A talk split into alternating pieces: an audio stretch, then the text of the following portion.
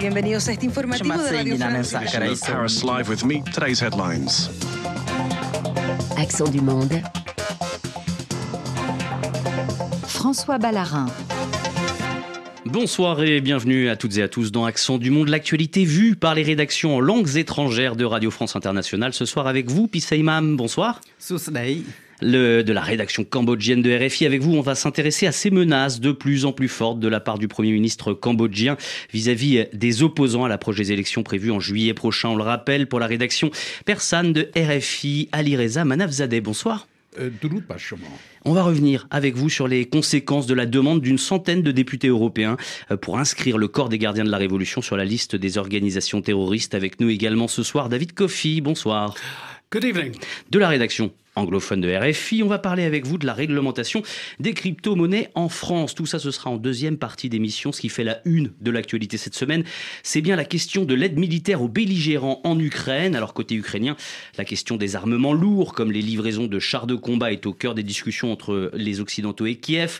Côté russe, on compte toujours sur les armes et notamment sur les drones livrés euh, par l'Iran. On peut commencer par euh, parler avec vous, euh, Pissa Imam, de cette réunion organisée sur la base militaire américaine de Rammstein. Aujourd'hui, l'Allemagne subit une forte pression. Oui, en effet, la question de, fourniture en chars de, combat, dit euh, chars lourds, à l'Ukraine est de plus en plus euh, imminente afin d'accélérer la victoire ukrainienne. Euh, les chars T-72 de l'ère soviétique que l'Ukraine disposait, la plupart ont été euh, détruits depuis euh, le début de la guerre. Donc c'est très important pour l'Ukraine d'être équipée par, par les, équipements occidentaux.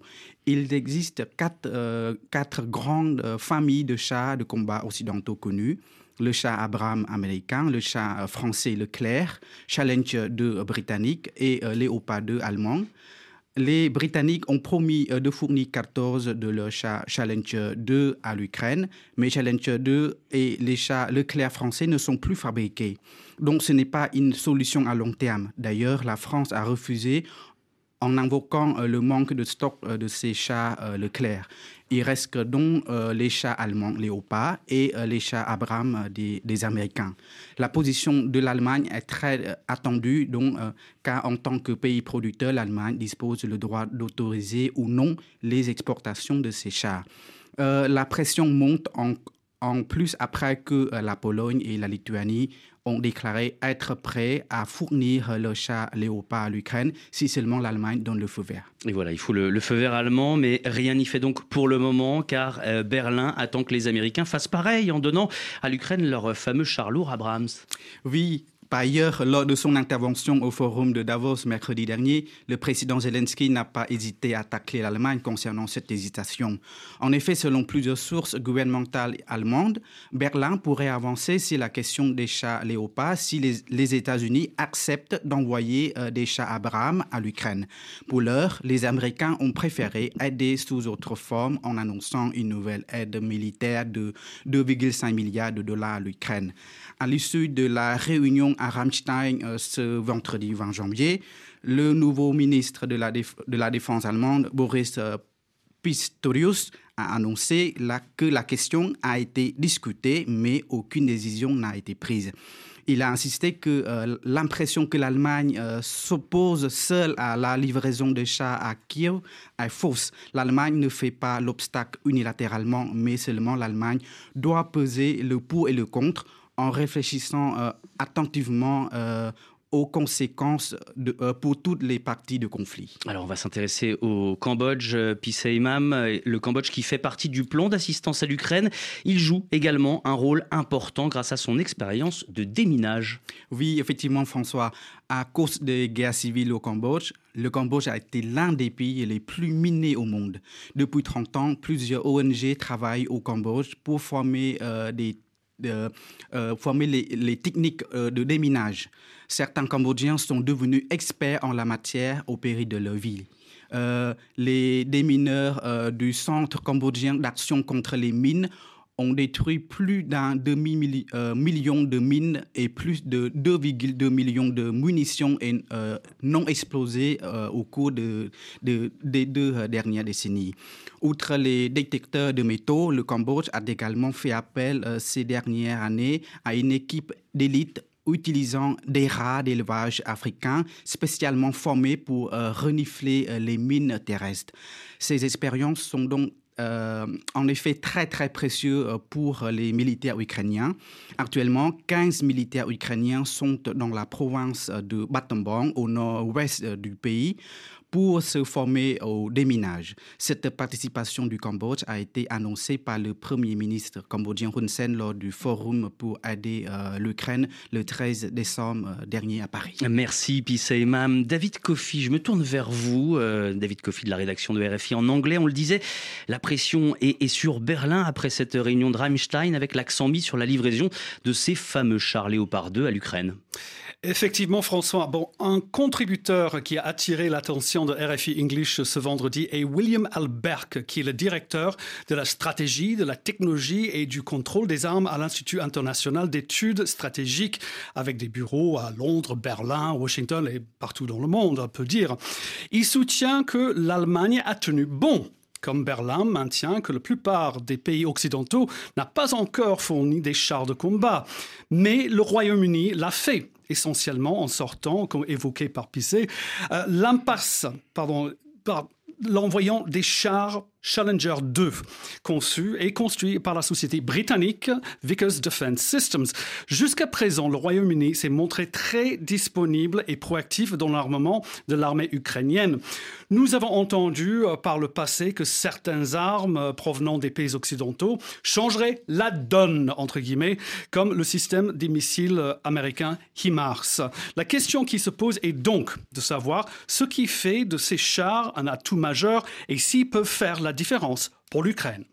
The fact is that Ukraine desperately needs battle tanks right now, and having access to Western battle tanks. William Albuquerque y dit le fait est que l'Ukraine a désespérément besoin des chars de combat en ce moment, et avoir accès aux chars de combat occidentaux sera un énorme avantage pour eux, parce qu'à l'heure actuelle, ce que nous voyons, c'est que la guerre se transforme en sorte de guerre de tranchées dans la région du Donbass, et ce dont l'Ukraine a besoin, c'est la char de combat pour pouvoir faire des percer pour briser les lignes russes, leur permettre de pénétrer dans la zone arrière et essayer de rejeter les Russes comme ils l'ont fait autour de Kherson plus tôt dans l'année. C'est aussi en ayant un char compatible avec l'OTAN. Ils ont accès à des munitions de 120 mm, ce qui leur ouvre toutes sortes de possibilités de munitions différentes. Les chars Léopard, il y en a environ 2800 services dans le monde. Les alliés en ont la part du lion et beaucoup d'entre eux sont stockés. Donc ils peuvent être facilement remis à neuf et lâchés en Ukraine pour essayer de faire pencher la bataille en faveur de l'Ukraine. Voilà le point de vue de William Albert que vous relayez donc sur euh, ce besoin en char euh, de Kiev et pourquoi euh, le chancelier Olaf Scholz est-il si réticent à fournir ces chars? Alors François, certains pensent qu'il y a des conseillers qui veulent, à un moment donné, revenir aux affaires, aux euh, courantes avec euh, la Russie et ils pensent qu'en ayant des chars de combat allemands sur le champ de bataille ukrainien, battant les chars russes, que le symbolisme serait trop difficile à surmonter. Mais Albuquerque euh, a qualifié ce genre d'argument d'absurde en disant qu'il est temps pour l'Allemagne de passer à l'acte. En attendant, donc, messieurs, aucune unanimité ne s'est encore euh, dégagée parmi les pays soutiens de Kiev réunis sur la base américaine de Ramstein pour euh, commencer à envoyer ces fameux chars léopards sur le front ukrainien. Ali Reza Manafzadeh, je me tourne vers vous, de la rédaction euh, de RFI en persan. Pendant que les Occidentaux se demandent s'ils vont livrer des chars léopards à l'Ukraine, Téhéran est sanctionné par Bruxelles pour son soutien à la Russie. Les députés européens ont adopté hier une résolution contre l'Iran. Dans quelle mesure Téhéran et Moscou ont renforcé leur alliance en Ukraine?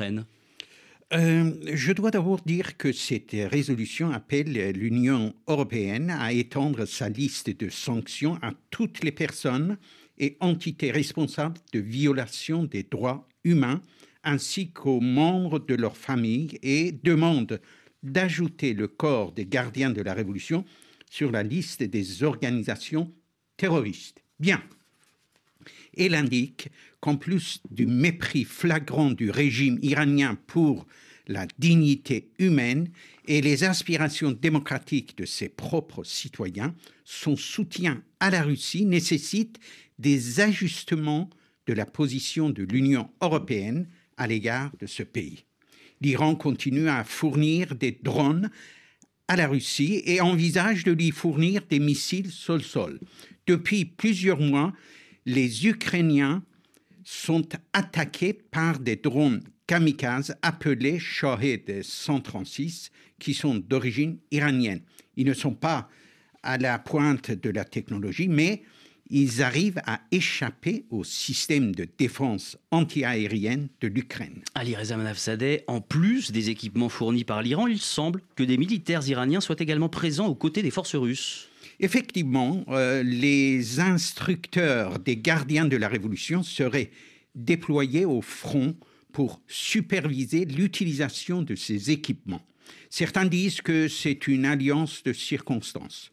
L'isolement de l'Iran sur la scène internationale et les sanctions qui frappent la Russie ont rapproché les deux pays. Ils s'entraident pour faire face aux sanctions, mais ils sont aussi tous les deux hostiles à l'Europe et aux États-Unis. On a vu comment le guide suprême, lors de sa rencontre avec Poutine à Téhéran, s'est réjoui de le voir défier l'Europe et les États-Unis. Et pourtant, et pourtant, l'Iran a démenti sa coopération militaire avec Vladimir Poutine. Oui, quand le département de la défense américaine a révélé en octobre dernier que la République islamique aurait déjà fourni des centaines de drones à la Russie, et lorsque l'Union européenne a demandé par la suite des explications aux autorités iraniennes, le ministre des Affaires étrangères a essayé de nier la coopération des deux pays contre l'Ukraine. Je vous invite à écouter juste un petit extrait de sa conférence de presse.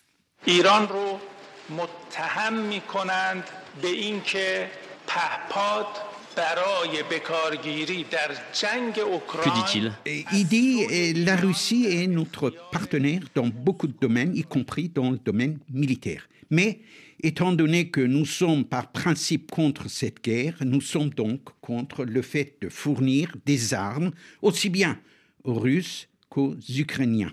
Mais quand les Européens lui ont fourni des preuves incontestable sur la présence des équipements d'origine iranienne dans cette guerre, il a dit qu'ils avaient été mis à la disposition des Russes avant cette guerre. Alors, il existe aussi, à ma connaissance, un autre contentieux entre l'Iran et l'Ukraine.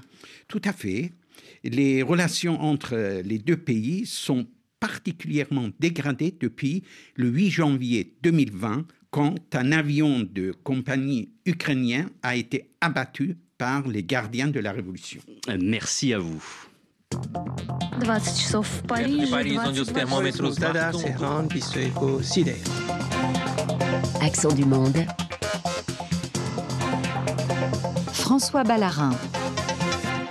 18h43 dans nos studios à Paris, une heure de moins en temps universel. La suite d'Accent du Monde sur RFI avec vous, Pissa Imam, de la rédaction euh, cambodgienne de RFI. Au Cambodge, on s'intéresse à ces élections législatives prévues en juillet prochain. Le parti de Hun Sen, le Premier ministre euh, depuis 40 ans, espère remporter la victoire tout en exerçant de fortes pressions vis-à-vis de ses opposants politiques depuis le début de l'année. Au moins trois de ses opposants euh, de premier plan comparaissent devant les tribunaux cambodgiens. Pissa Imam, c'est la stratégie du pouvoir de Phnom Penh, livrer une bataille judiciaire avec ses opposants? Oui, en effet, François, le pouvoir judiciaire cambodgien, dont on connaît son degré d'indépendance, semble très actif depuis euh, le début de l'année dans les affaires concernant le parti Plung le parti Lumière de Bougie, le plus grand parti d'opposition actuellement au Cambodge. Monsieur Kong Kwam, un haut conseiller euh, du parti Tien s'est vu expulsé de sa maison euh, sur un terrain de 5000 m2 en plein cœur de Phnom Penh. Le gouvernement réclame ce terrain en disant que M. Konkwam y occupait de façon illégale. Ce dernier est visé par une autre plainte devant un tribunal euh, provincial, lui demande 500 000 dollars de, de dédommagement. M. Sonchai, un des plus euh, anciens députés de l'opposition et vice-président du parti Plungtien aussi, a été accusé euh, de diffamation par le gouvernement de M. Hun Sen. La Cour d'appel de Phnom Penh a ordonné euh, la semaine dernière à celui-ci de payer un dédommagement d'un million de dollars au gouvernement. Un autre ténor et aussi vice-président du parti d'opposition, M. Thaksita, vient d'être arrêté en début de cette semaine pour une autre affaire, une affaire de, chèque en blanc. Selon son avocat, cette affaire datant de 2009 a été déjà jugée par un tribunal et que son client a été blanchi. Alors selon certains analystes, toutes ces affaires judiciaires engagées par les avocats de Hun ont un seul objectif, frapper les capacités financières de l'opposition. Oui, c'est vrai que euh, le parti Plung Tien est certes le parti d'opposition le plus influent actuellement au Cambodge, mais, euh, mais ce parti est assez récent. Il est né de, euh, de la centre de l'autre grand parti de l'opposition, dissolu par le pouvoir de Phnom Penh. Ses capacités financières dépendent beaucoup de leurs dirigeants. Or, ceux-ci euh, ne sont pas riches. Maintenant, ils doivent faire face à des multiples amendes de plusieurs centaines de milliers de dollars. D'après M. Kim Sok, un commentateur politique cambodgien, il s'agit sans doute d'une stratégie de M. Hun Sen d'éradiquer l'opposition en prélevant toutes ses ressources financières.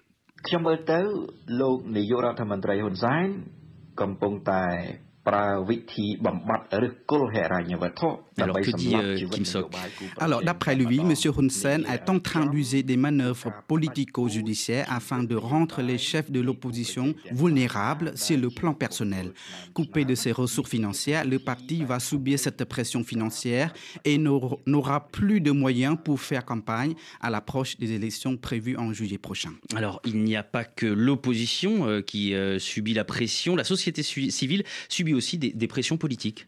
Oui, exactement. Euh, la liberté d'expression est de plus en plus euh, menacée. Le 3 janvier, un chanteur euh, de rap cambodgien a sorti un vidéoclip à l'occasion de l'anniversaire de 9 ans de la répression sanglante de, la révolte des ouvriers à Phnom Penh en 2014, les autorités cambodgiennes n'ont pas apprécié et ont ordonné l'interdiction toute diffusion sur les réseaux sociaux.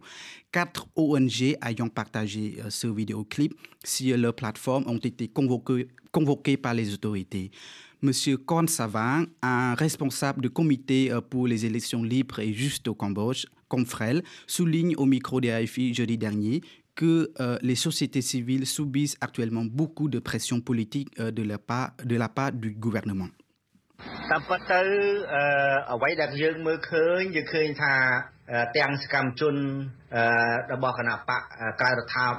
Que dit-il? Alors, M. Conservant dit que, comme les autres militants politiques, les responsables des ONG, des sociétés civiles font face à des multiples mesures de répression. Les autorités euh, les convoquent à des séances d'interrogatoire pour les intimider. Il s'inquiète que cette situation alimente un climat de peur lors de l'élection législative en juillet prochain. Alors, à 70 ans, une scène espère tout de même briguer un dernier mandat. Oui, un dernier mandat ou peut-être un petit bout de, de, mandat seulement. D'après le scénario communément accordé, M. Hun Sen va sans doute démissionner pour des raisons de santé. Une fois euh, son parti remporte la victoire euh, pour laisser la place à son fils aîné, Hun Manet. Ce dernier est déjà désigné par le parti comme successeur de M. Hun Sen, sauf que c'est quand même un peu dangereux de le laisser se présenter aux élections maintenant. Le parti n'est pas non plus à l'abri de lutte de, de pouvoir entre les clans différents. Merci Pissé Imam sur ce coup de projecteur sur la situation de l'opposition et de la société civile au Cambodge à l'approche des élections législatives prévues, on le rappelle, en juillet prochain. Pour la rédaction de RFI en, persan, Ali Reza Manafzadeh, on va revenir avec vous sur la résolution adoptée hier par le Parlement européen. Elle vise à inscrire le corps des gardiens de la Révolution sur la liste des entités terroristes. La question qui se pose et que l'on vous pose, l'Union européenne va-t-elle franchir le pas euh, concernant cette organisation comme l'ont déjà fait, on le rappelle, les États-Unis hein? Euh, c'est le souhait de la majorité des Iraniens. Mais euh, le problème est que les pays européens ne sont pas tous sur la même longueur d'onde. En tout cas, ce vote euh, représente un revers politique international pour la République islamique. C'est vrai que ce n'est qu'une demande des députés aux dirigeants de l'Union européenne. Le vote a eu lieu dans le cadre d'un débat plus large sur le rapport annuel de l'Union sur la politique étrangère et la sécurité. Mais bien qu'il ne soit pas contraignant pour l'Union européenne, il reflète pourtant la volonté des citoyens de l'Union car il émane d'une institution directement élue par ceux-ci. Et ce vote a certainement suscité des réactions au sein de la République islamique. Que disent les autorités iraniennes? Euh, Lorsque mercredi dernier, les députés ont approuvé un amendement appelant l'Union européenne à désigner cette organisation comme entité terroriste, le ministre iranien des Affaires étrangères s'est tout de suite entretenu avec Joseph Borrell, chef de la diplomatie européenne. Il lui a dit que si l'Europe désigne les gardiens de la révolution comme organisation terroriste, elle se tirerait une balle dans le pied, car le corps des gardiens de la révolution est une institution officielle liée à l'État qui a joué un rôle important dans la lutte contre le terrorisme afin d'assurer la sécurité nationale de l'Iran et celle de la région. En fait, certains responsables comme Ahmad Vahidi, actuel ministre de l'Intérieur, considèrent que ce vote n'a aucune importance. Mais d'autres comme Ismail Kossari, député proche des gardiens de la Révolution, sont très en colère et ont commencé à agiter la menace de représailles. Ce, vote, comme l'a dit Joseph Borrell, euh, haut représentant de l'Union européenne pour la politique étrangère, ce vote reflète les préoccupations de l'Europe, mais il est aussi le fruit de la mobilisation de la diaspora iranienne. Tout à fait. Euh, c'était lundi dernier que des milliers d'Iraniens euh, vivant en Europe se sont rassemblés à Strasbourg, siège du Parlement européen, pour demander aux responsables politiques de l'Union européenne d'inscrire les gardiens de la révolution sur la liste des organisations terroristes. Plus de 12 000 personnes selon la police, ont participé à la manifestation et à la marche vers le Parlement. Le premier appel pour cette manifestation avait été lancé par Alireza Orhundi, l'eurodéputé suédois et l'un des organisateurs. Il a prononcé un discours devant le Parlement. Je vous invite à écouter un extrait.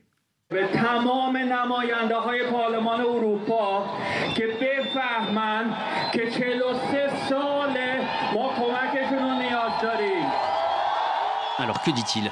Il dit nous sommes euh, rassemblés pour faire entendre les femmes et les hommes iraniens en Europe. Nous voulons que les députés européens nous entendent et qu'ils demandent aux dirigeants de l'Union européenne d'inscrire les gardiens de la révolution sur la liste noire des terroristes. Je dis depuis le début du soulèvement révolutionnaire en Iran que cette organisation terroriste est la clé de voûte du régime islamique. Elle est la clé de notre révolution. Si nous arrivons à la faire plier, notre révolution aboutira. Et il ajoute ensuite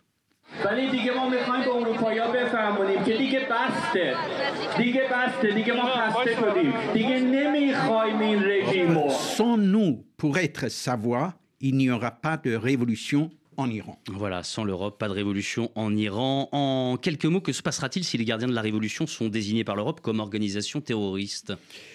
Euh, le temps de l'émission ne me permet pas d'énumérer toutes les conséquences. J'insiste seulement sur le financement du terrorisme qui constitue un souci permanent pour l'Union européenne car la sécurité de ses citoyens est en jeu.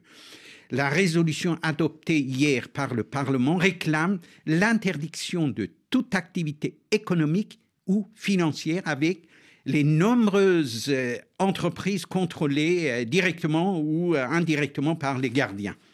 Elle souligne aussi que les forces ROTS, qui interviennent hors des frontières iraniennes, et la milice Basij, qui écrase le soulèvement actuel, toutes les deux affiliées aux gardiens de la Révolution, doivent être inscrites sur la liste noire. Merci Ali Reza Manafzadeh. La suite d'Action du Monde avec vous, David Kofi. Vous avez choisi de nous parler de la réglementation des crypto-monnaies en France. Oui, François. Bon, c'est un peu hors piste, mais comme nous approchons la fin du premier mois de 2023, mais depuis la nouvelle année, RFI English a jeté un coup d'œil aux nouvelles lois qui sont entrées en vigueur ici en France. Le petit timbre rouge a disparu. Ah ben, voilà. Et il y a des préservatifs gratuits pour les moins de 26 ans. Euh, mais une chose qui passait sous notre radar a été la réglementation des crypto-monnaies ici en France, car la France semble vouloir devenir une plaque tournante pour le monde de la crypto en Europe. Depuis le 1er janvier, il y a eu une évolution de la loi fiscale française qui rend en fait moins coûteux pour les petits investisseurs d'investir dans les crypto-monnaies, ainsi que de nouvelles réglementations qui exigeront que les plateformes de crypto-monnaies obtiennent une licence dès qu'elles commencent à opérer en France, parce que Actuellement, elles n'ont pas de licence. RFI English a découvert que 60 plateformes sont actuellement autorisées à opérer en France sans une licence complète. Et elles ont obtenu une sorte de période de grâce jusqu'à 2026 pour se mettre en règle. Et l'effondrement de la bourse des crypto-monnaies américaines FTX en novembre 2022 a mis en évidence les dangers de laisser des entreprises s'en tirer comme ça avec peu ou pas de surveillance. Alors FTX a déposé le bilan et son jeune PDG Sam Bankman-Fried a été accusé de fraude et de dépenser illégalement les fonds de ses clients. Et eh oui, effectivement, la faillite pourrait avoir coûté des milliards de dollars aux investisseurs, aux prêteurs et surtout aux clients. Plus d'un million d'entre eux ont vu leur dépôt dans la bourse gelé du jour au lendemain, puis disparaître.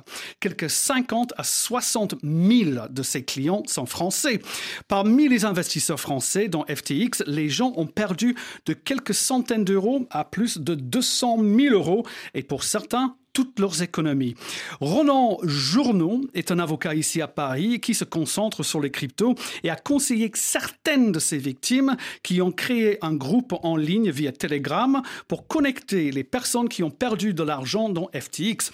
RFI s'est entretenu avec lui pour savoir qui sont ses clients français et ce qu'ils peuvent espérer obtenir d'une procédure judiciaire qui se déroule très loin de la juridiction française aux Bahamas. It's very uh, violent. Huh? The, the website closed, and a lot of people had a lot of money on the platform. In France, we estimate that the number of victims is, uh, Quel bel accent français, anglais, pardon, que dit-il? Ah, Oui, il faut que je le dise avec un bon accent euh, anglophone. Non, mais c'était très violent, il dit. Euh, le site a fermé et beaucoup de gens avaient beaucoup d'argent sur la plateforme. En France, on estime que le nombre de victimes est environ 55 000. Et dans le groupe Telegram, il y a plus de 2000 victimes. Lui, il dit, je suis impliqué juste pour aider, bien sûr, en tant que cabinet d'avocats qui peut aider à déposer une procédure pénale ou une procédure civile. Mais je pense qu'au début, le plus important était juste d'organiser organiser un groupe où les gens discutent et ce qui s'est passé. Il y a toutes sortes de personnes qui ont juste perdu 1000 ou 2000 euros, il a dit, mais il y a aussi des victimes qui ont presque tout perdu. FTX était une société à l'époque très respecté. Donc, euh, ce sont toujours les gens qui ont mis presque tout leur argent de FTX qui demandent comment ils peuvent récupérer leur argent. David, il nous reste une, minute trente dans cette émission. Les gens cherchent souvent à faire leur premier investissement dans les crypto-monnaies, justement, même s'ils ne sont pas très au courant de leur fonctionnement.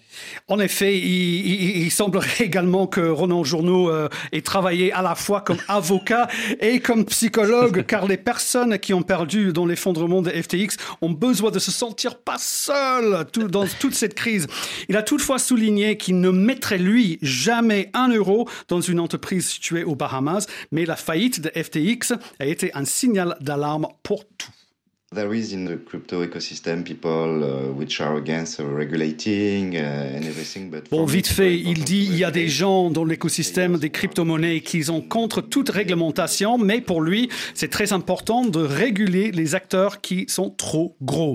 Comme je vais vous évoquer, il dit qu'il ne mettrait pas un euro dans une entreprise située aux Seychelles ni aux Bahamas, et il a dit effectivement, il y avait aussi l'effondrement de AAX, un autre euh, boîte qui s'est effondrée euh, qui avait des, des, des, des socles à Seychelles et à Hong Kong. Mais il a dit que maintenant, l'Europe a besoin de vraiment retirer tous les grands acteurs de crypto-monnaie euh, à la règle. Merci David Kofi, merci à, vous trois, merci Ali Reza Manafzadeh, merci Pissé Imam d'avoir participé à cette émission, à cette édition d'Accent du Monde. Restez bien avec nous sur RFI. Dans une poignée de secondes, vous retrouvez toute l'information.